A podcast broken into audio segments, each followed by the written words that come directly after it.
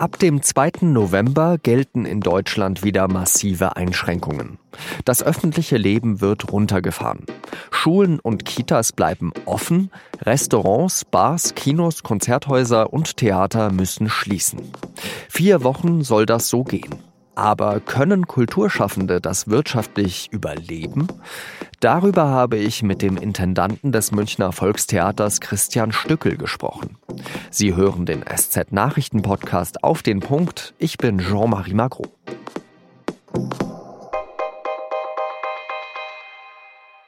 Die Lage ist sehr ernst. Das wiederholen Verantwortliche sowie Expertinnen und Experten in den vergangenen Wochen mantraartig.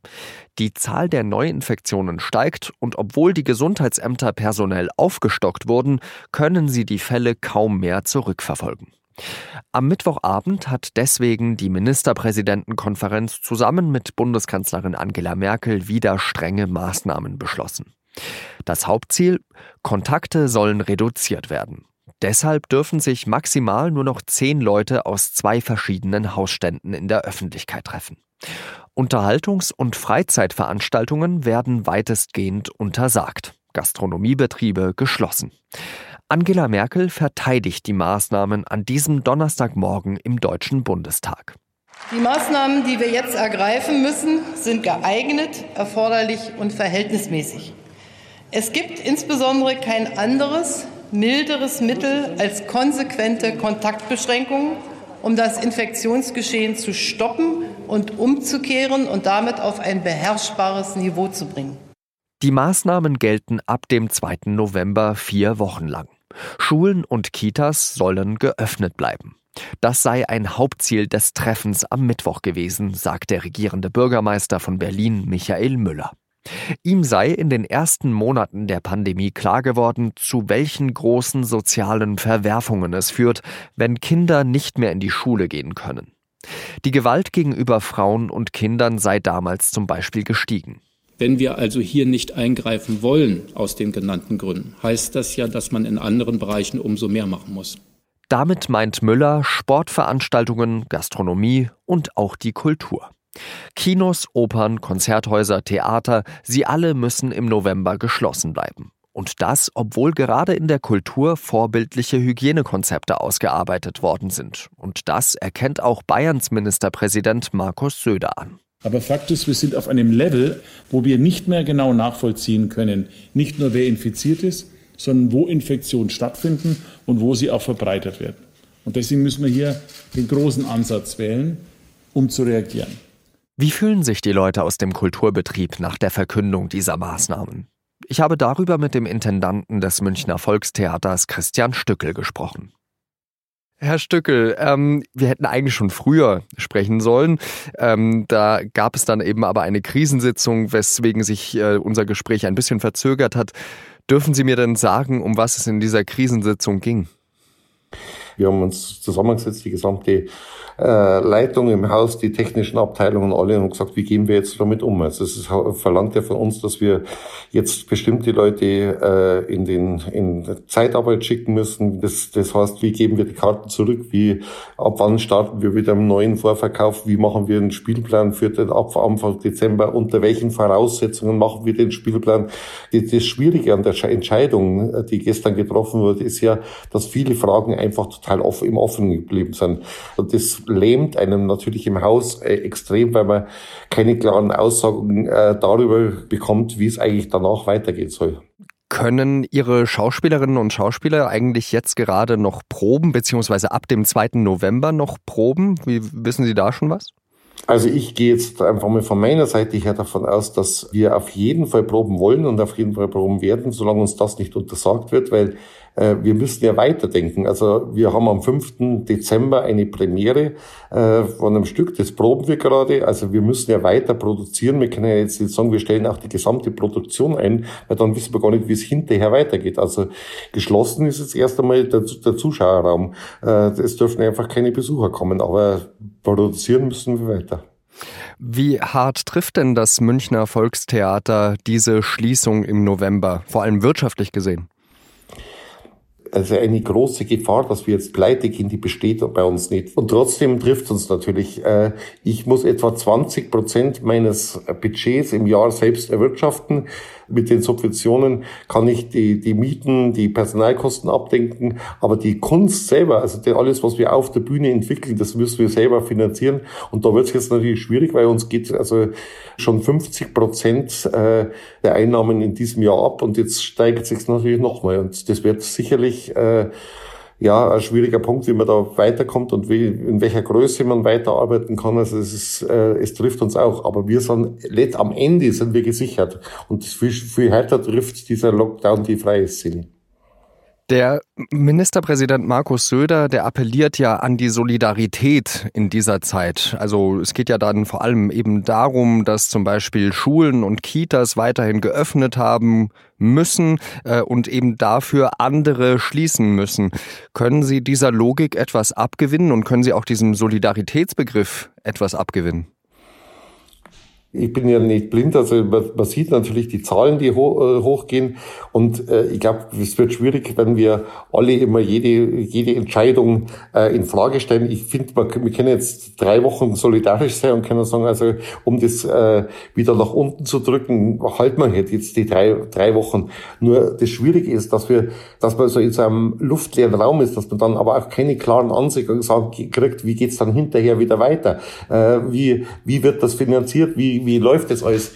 Ich glaube, in der Situation möchte ich selber auch kein Politiker sein, weil, weil, ich, weil ich denke, ich würde wahrscheinlich auch jedem Virologen folgen, weil ich möchte nicht schuld sein, wenn, wenn dann die Krankenhäuser wieder voll sind. Also ich glaube, eine gewisse Solidarität brauchen wir jetzt.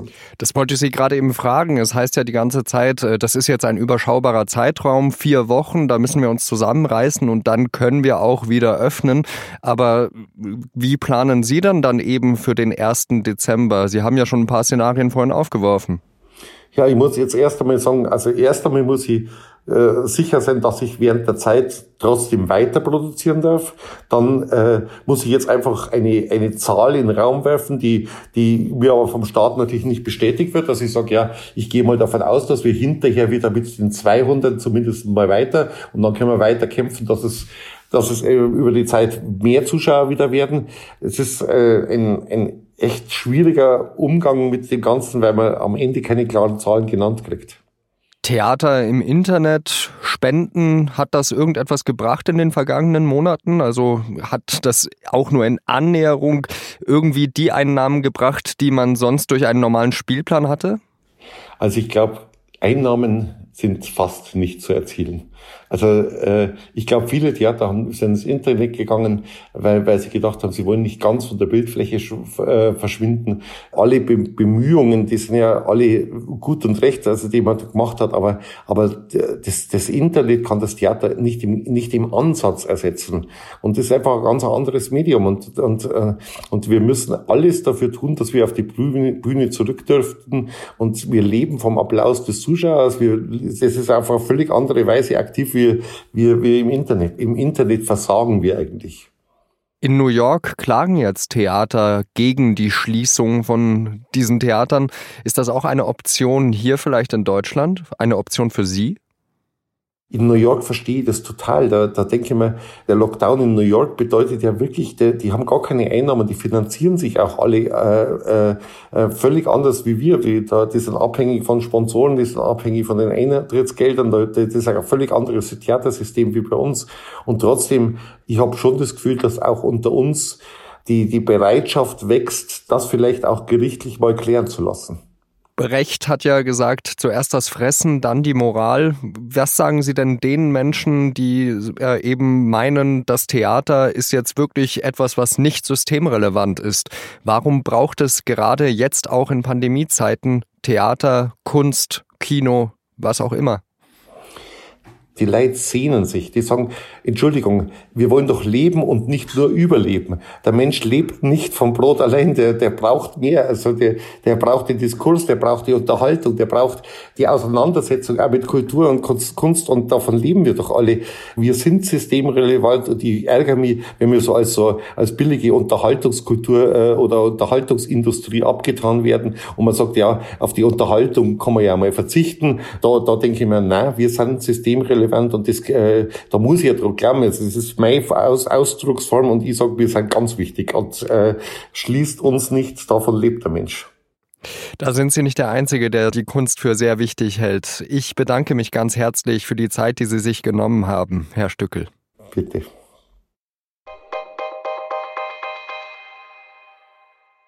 In Nizza sind bei einem mutmaßlich islamistischen Anschlag drei Menschen ermordet und mehrere verletzt worden. Ein Verdächtiger wurde festgenommen. Frankreich hat daraufhin landesweit die höchste Terrorwarnstufe ausgegeben. Auch in einem Vorort von Avignon in Südfrankreich hat es einen weiteren mutmaßlich islamistischen Vorfall gegeben.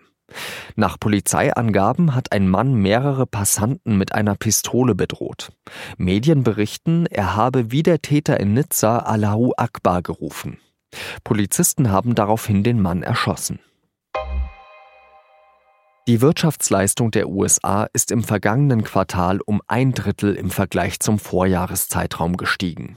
Das hat die Regierung in Washington am Mittwoch bekannt gegeben. Die Zahlen sind aber mit Vorsicht zu genießen. Die USA wenden nämlich ein Messverfahren an, mit dem Ergebnisse oft stark ins Extreme verzerrt werden. Realistischer ist daher eine Messung des Bruttoinlandsprodukts. Da zeigt sich nämlich, um ans Niveau des Vorjahres anzuknüpfen und die Einschnitte aus dem Lockdown im Frühjahr auszugleichen, hätte die Wirtschaft im vergangenen Quartal sogar um zwei Drittel wachsen müssen. Seit einer Woche gibt es in Polen Proteste gegen die Verschärfung des Abtreibungsrechts. Jetzt hat auch Präsident Andrzej Duda die Reform kritisiert. Duda sagte einem Radiosender, Frauen sollten das Recht haben, Föten mit angeborenen Gendefekten abzutreiben. Damit stellt sich der Präsident gegen seine PiS-Partei. Vor einer Woche hat das polnische Verfassungsgericht die Abtreibung von Embryos mit angeborenen Fehlbildungen für verfassungswidrig erklärt. Das macht Abtreibungen in fast allen Fällen illegal. Damals hat Duda das Gesetz übrigens noch verteidigt.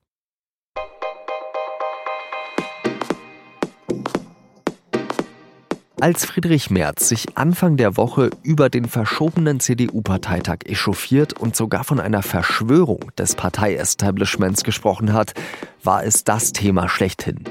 Aber hat sich der alte Gegenspieler von Angela Merkel mit seinen Auftritten wirklich einen Gefallen getan? Damit beschäftigt sich die Seite 3 in der SZ am Freitag. Mit Digital-Abo lesen Sie den Text übrigens schon an diesem Abend ab 19 Uhr. Redaktionsschluss für Auf den Punkt war 16 Uhr. Danke, dass Sie zugehört haben. Ich wünsche Ihnen, dass Sie gesund bleiben oder es ganz schnell werden. Bis bald und Salü.